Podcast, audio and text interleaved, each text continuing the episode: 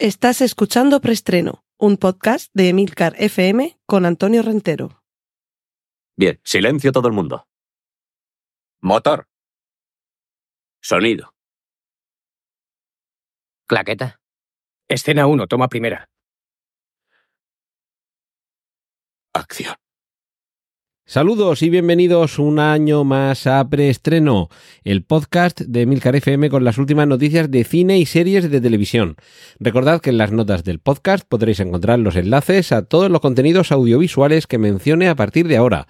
Ya sabéis, fotos, pósters, carteles, trailers y demás hierbas y matujos. Cortinilla de estrella y...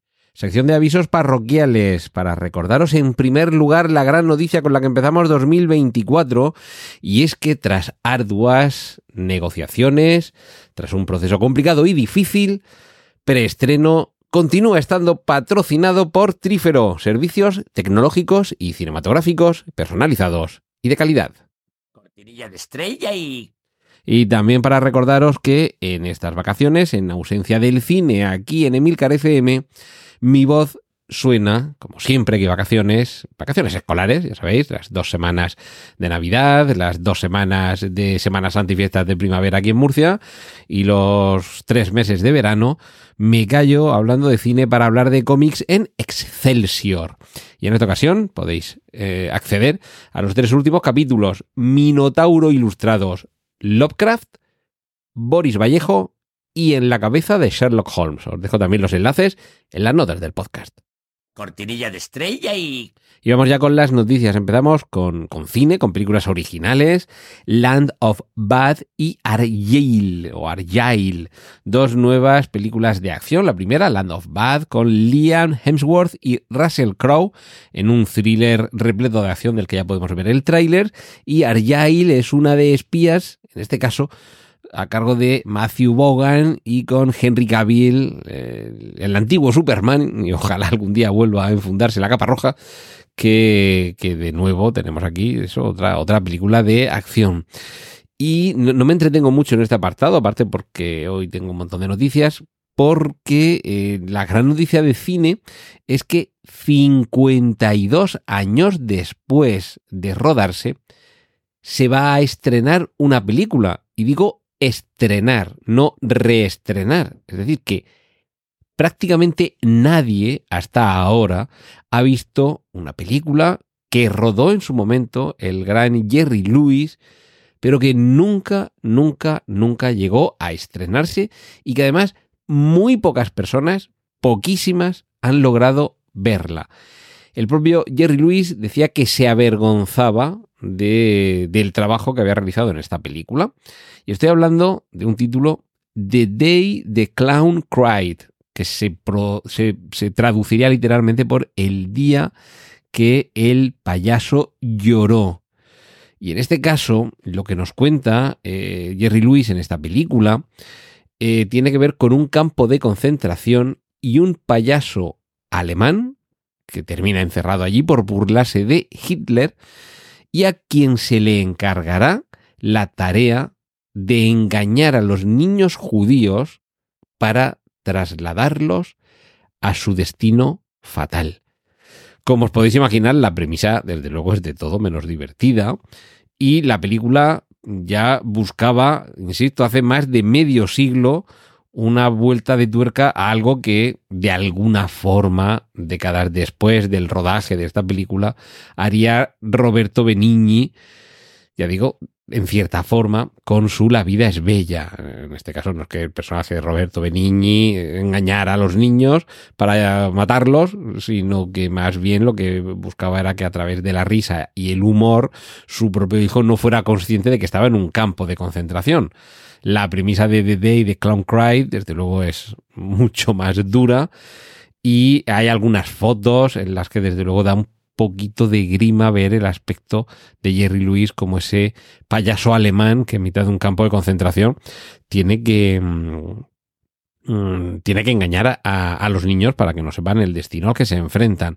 Pero ya digo, es que el propio Jerry Lewis eh, decía que, que, no, que no, que no, que no le parecía que, que, la película eh, estuviera eh, preparada eh, para estrenarse y también tenía sus serias dudas sobre que el público pudiera enfrentarse a la película. Aunque sí que es cierto que en, en el año 2013, con Jerry Lewis todavía vivo, y aunque él sí que decía que es una película que debe verse, el problema es que quizás no sea una película para estrenarse en los cines, en el sentido de que quizás no sería una película comercial, pero que sin duda lo que trasladaba el mensaje a esa película sí que era algo que debía trasladarse al público de alguna forma. Pero bueno, en el año 2013, como digo, hubo una filtración de parte de- del, metraje de la película. Y, bueno, él decía que sí, que, que- que la película en algún momento debería verse, pero que para él era una película mala y de la que se avergonzaba. Pero bueno, la cuestión es que con el tiempo cambió de idea, facilitó una copia a la Biblioteca del Congreso de Estados Unidos al año siguiente de esta filtración, en 2014, con una única condición, y es que no se mostrase hasta pasados 10 años, es decir, hasta este año 2024. Jerry Lewis falleció en el año 2017, así que se ha ido de este mundo sin conocer cuál será la reacción del público el día que vea esta película, que se estrenará en junio de este año y eso sí, en principio, y parece que únicamente para los académicos del Centro Nacional para la Conservación Audiovisual de Virginia. Inicialmente parece que ese era el plan y eh, con un auditorio para eh, limitado a unas 200 personas que son las que caben en el, en, el, en el salón de actos, en el salón de proyecciones de este Centro Nacional para la Conservación Audiovisual de Virginia. Mm, esa será la primera vez, eh, esa será la proyección y todavía es pronto para saber si habrá más proyecciones. A mí me extraña que esto vaya a ser objeto de un lanzamiento comercial que llegue a las pantallas de, cine o incluso a los cineclubes, filmotecas y demás. Pero bueno, lo cierto es que por fin, 52 años después, esta película que permanece inédita, habrá por lo menos 200 eh, afortunados iniciales, me imagino que habrá más pases, que podrán verla y podrán contarnos qué es lo que hay en esa película, qué es lo que hay en el día que el payaso lloró de Jerry Lewis. Cortinilla de estrella y... Y nos vamos a la sección de remakes, secuelas, precuelas, spin-offs y triquiñuelas con el tráiler y el nuevo póster de Ghostbusters Frozen Empire, Cazafantasmas, Imperio Congelado. La primera, el primer vistazo que le podemos echar a Rebel Moon, segunda parte, de Scargiver, que yo creo que esto se traduce, si Juan Iquilator no me corrige, como el que ocasiona cicatrices. Eh, seguro que aquí lo traducen de alguna otra forma. El cicatrizador o el cicatrizante o algo de esto. Eh, y podemos ver también el tráiler de La Primera Profecía. Una película que funciona como precuela de La Profecía, la película original del año 1976. Y esta primera profecía se estrenará el 5 de abril del año 24. Protagonista, pues ahora mismo la verdad es que no recuerdo el nombre, pero es la chica que aparecía en la serie Servant como la que, la que llegaba a la casa de los protagonistas para cuidar al, al niño. Eh, Nell Tiger Free. Nell, eh, N-E-L-L y Tiger Free. O sea, literalmente sin tigre o libre de tigre. Esta es la, la mujer que va a ir a Roma y a partir de ahí, y como digo que es una precuela de la profecía, ya os podéis imaginar que lo más normal que pase es que el personaje al que interpreta la pobre Nell Tiger Free en esta ocasión sea a quien utilicen como receptáculo para el, niño que en la profecía le pegan el cambiazo con el de los protagonistas. Así que ya os podéis imaginar de por dónde va la cosa. Eh, no nos vamos muy lejos de los niños con la secuela de El Hijo. Si recordáis, es esa película de terror que partía de una premisa más propia de los eh, cómics Elseworld de DC, porque la premisa era que aterrizaba en Estados Unidos una nave extraterrestre con un niño a bordo al que criaban unos granjeros y que conforme iba creciendo iba adquiriendo determinados poderes. Esto evidentemente no suena a Superman. Pero, y aquí estaba la vuelta de tuerca de este el hijo, ¿qué pasaría si esos poderes, en lugar de utilizarse para el bien, se utilizaran para no el mal, sino para el muy mal? Pues ese hijo diabólico que protagonizaba el hijo, ese hijo malísimo, y no os voy a hacer spoilers, pero al final de esa película mm, quedaban flecos para continuar con una cierta inspiración también en otros personajes de la Liga de la Justicia, pues esto ahora va a continuar. Hay ya un plan para una secuela de El Hijo y lo cierto es que la premisa original era tan interesante y además estaba también contada que lo que es de extrañar es que hayan tardado tanto tiempo en, dar luz verde a que esto se produjera. A ver, sí que es verdad que la película tampoco es que fuera un grandísimo exitazo, funcionó bien y ya está. Pero yo creo que es del año 2019 o 2020, o sea que tiene ya un tiempo, pero bueno, mm, más vale tarde que nunca. Y con esto de los más vale tarde, ya podemos empezar a poner fechas en el calendario porque se confirma de una manera todavía oficiosa, pero ya se supone que están trabajando en una nueva trilogía de Star Wars con Daisy Ridley. Es decir, que estaríamos, yo creo que sin duda alguna, ante los episodios 10, 11 y 12. Y a mí lo único que se me ocurre es que, mm, que vayan despacito, que vayan con buena letra, que tengan claro qué historia quieren contar en tres películas y que no anden dando bandazos como con la anterior trilogía, la de las secuelas, en las que una película iba para un lado, otra para otro y otra trataba de corregir lo que la segunda había torcido, pero sin apartarse demasiado.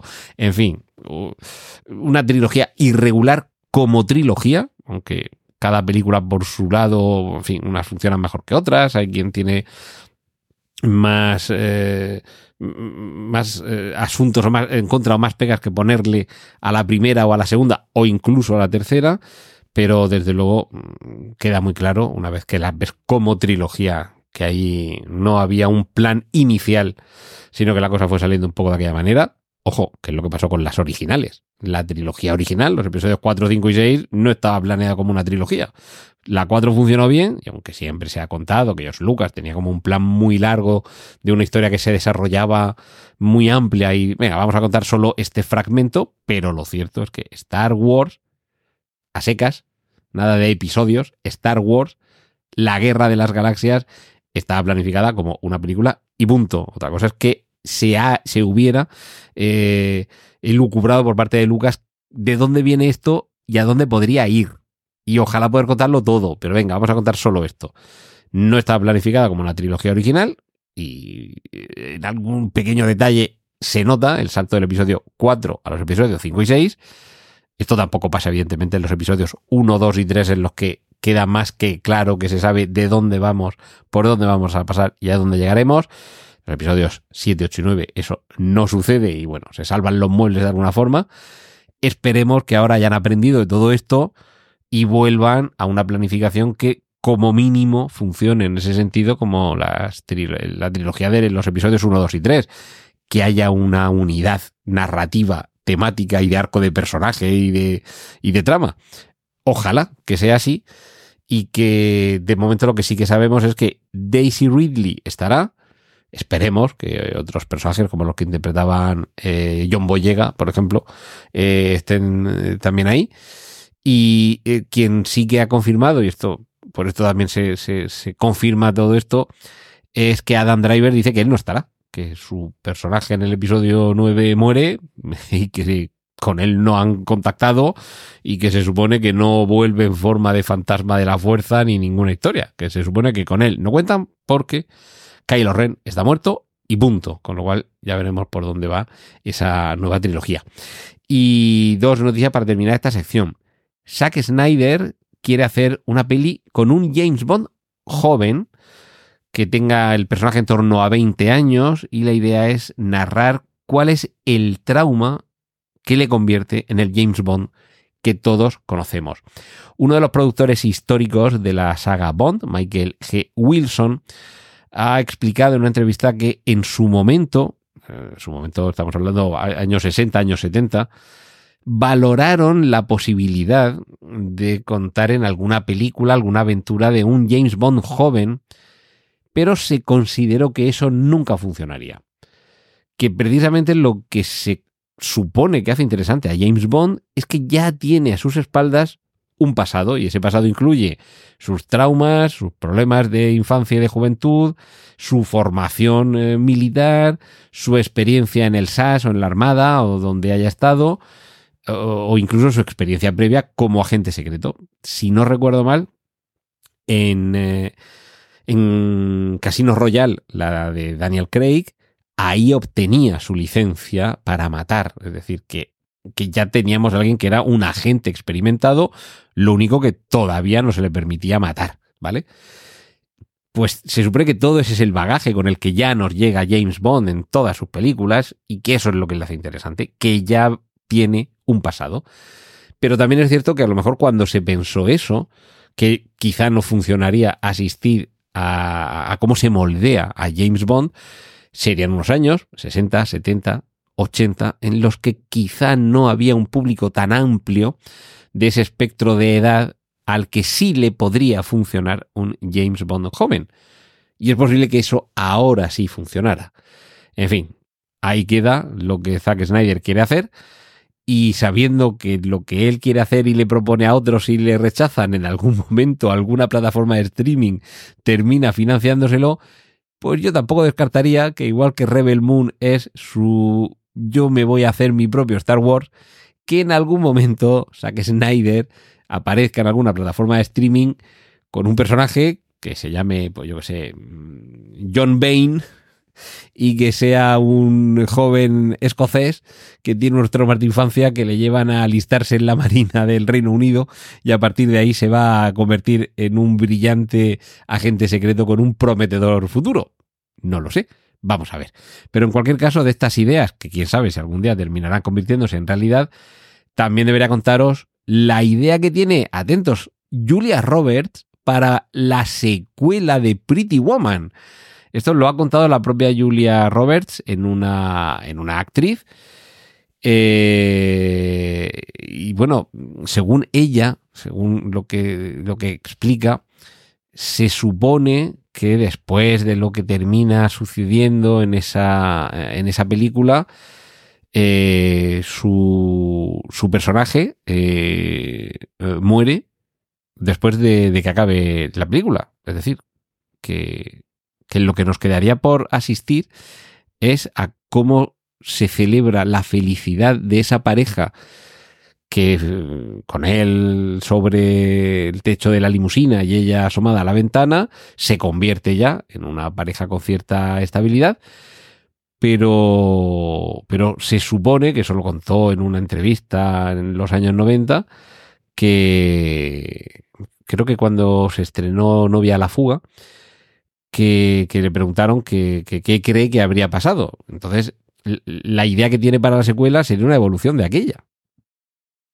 Y, a ver, la idea para la secuela en aquel momento, hace ya 25 años, es que eh, la, la, pareja feliz no tenía una vida en común demasiado larga porque él, el personaje que interpretaba Richard Gere, fallecía poco tiempo después de manera pacífica mientras dormía y con todo lo que ella había ido aprendiendo, eh, ella se encargaba de manejar el negocio de él. Es decir, que mm, fueron felices y comieron perdices, pero no comieron muchas perdices.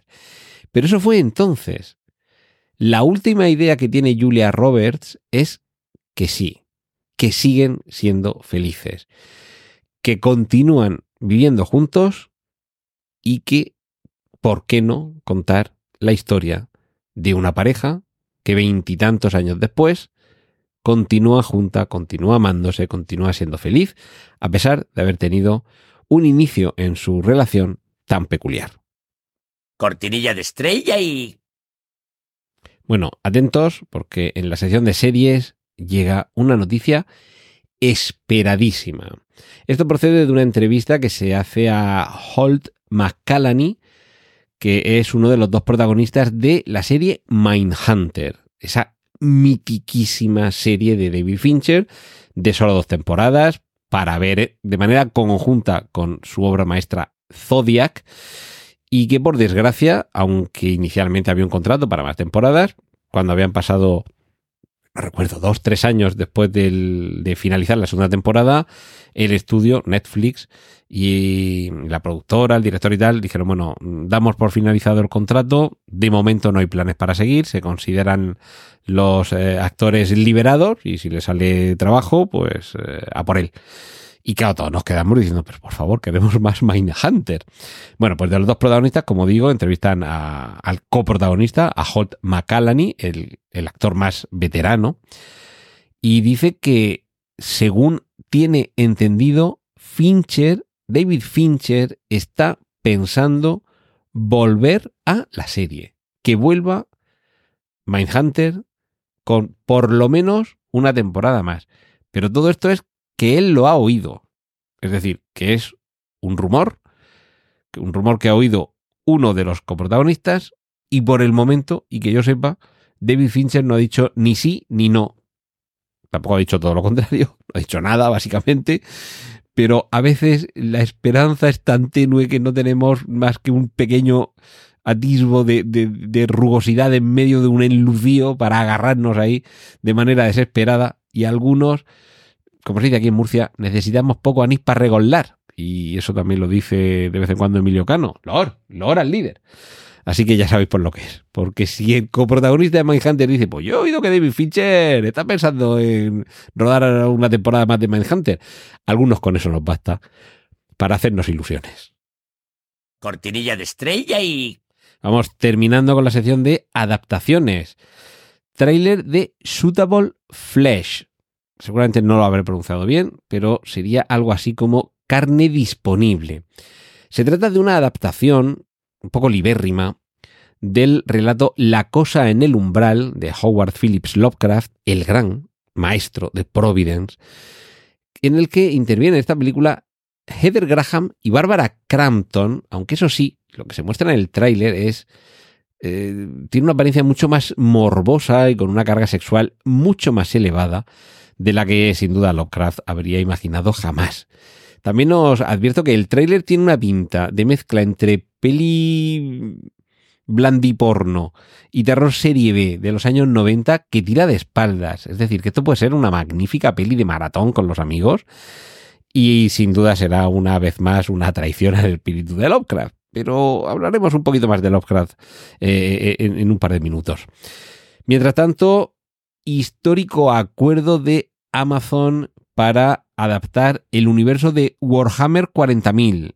Y ya hemos hablado antes de Henry Cavill. Aquí va a ser el líder creativo. Recordemos que el actor, Henry Cavill, sobre todo conocido por ser la última encarnación en el cine de Superman, es un super mega fanático de Warhammer y, y por lo visto eh, se ve que también es toda una autoridad. Seguramente en este acuerdo él está detrás y de ahí su eh, categoría de líder creativo.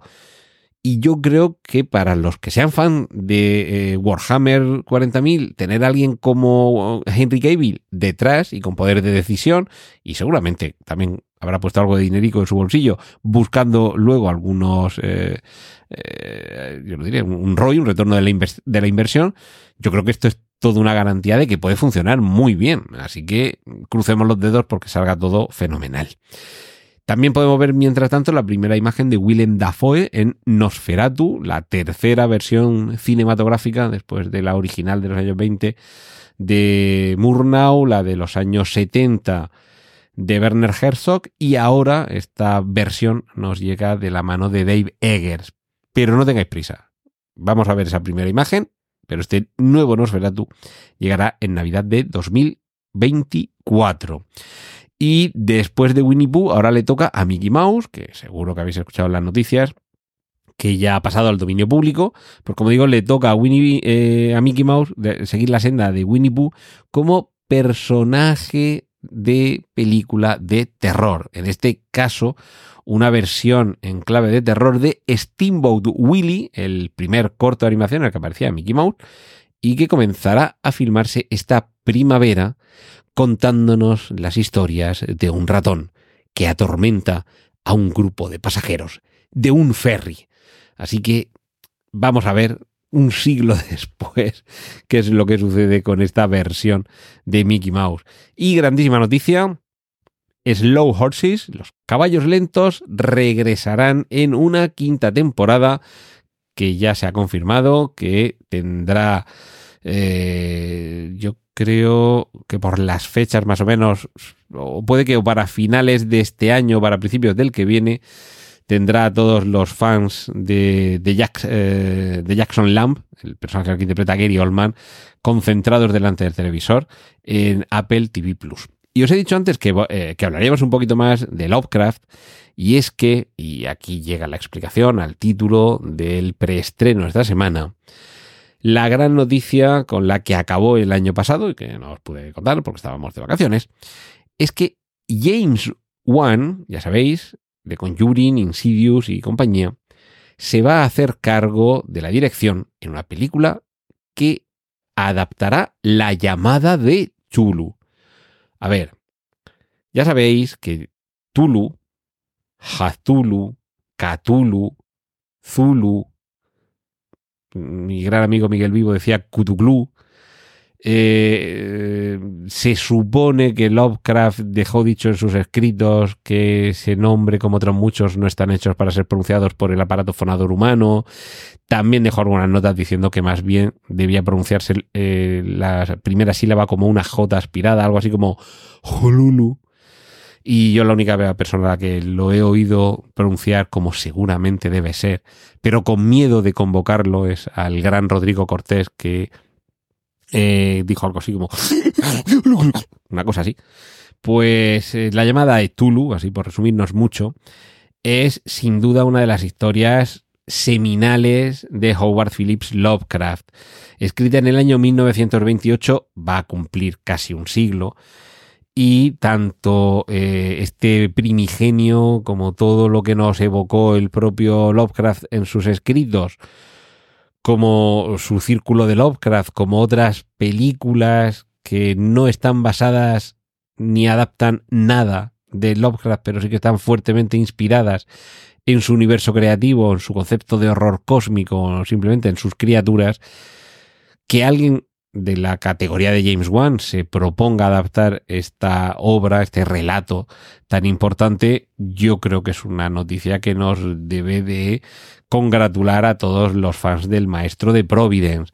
Sí que es cierto que mm, la mayoría de las veces las adaptaciones no le han hecho justicia, que en la mayoría de las ocasiones casi es mejor ver películas que no adaptan a Lovecraft, pero que sí que está claro que beben de ese universo, y me voy a referir solamente a dos del gran John Carpenter, como son La Cosa y en la boca del miedo, que incluso en el título ya hace, sobre todo en inglés, un cierto guiño a En las montañas de la locura, porque el título original es In the Mouth of Madness, en lugar de In the Mount, in the mm, Mount, perdón, of Madness, cambias monte por boca, que en inglés son palabras muy similares.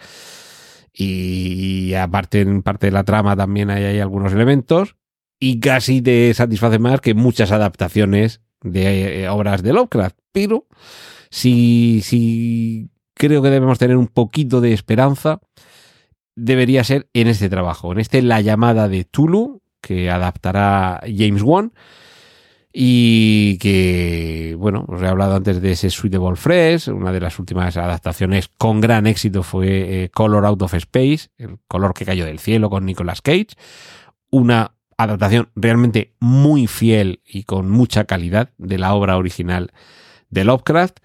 Y bueno, ¿qué os voy a decir yo si soy un absoluto enamorado, casi obsesionado por la obra, por el personaje y por todo lo que se ha inspirado, basado u homenajeado tanto a él como a su obra, eh, que voy a seguir muy de cerca esta información y que, por supuesto, cualquier pequeño dato del que yo me vaya enterando pues no sé si incluso terminaré añadiendo una nueva sección aquí en preestreno que será la sección Lovecraft. Cortinilla de estrella y Y nos despedimos por esta semana. Empezamos el año con la misma ilusión con la que lo acabamos, con mis mejores deseos para vosotros en este 2024 y regresamos en siete días, donde si no, aquí, en Emilcar FM. Un saludo desde preestreno, un saludo de Antonio Rentero. ¡Y corten! Gracias por escuchar Preestreno. Puedes contactar con nosotros en emilcar.fm barra preestreno, donde encontrarás nuestros anteriores episodios. Genial, a positivar.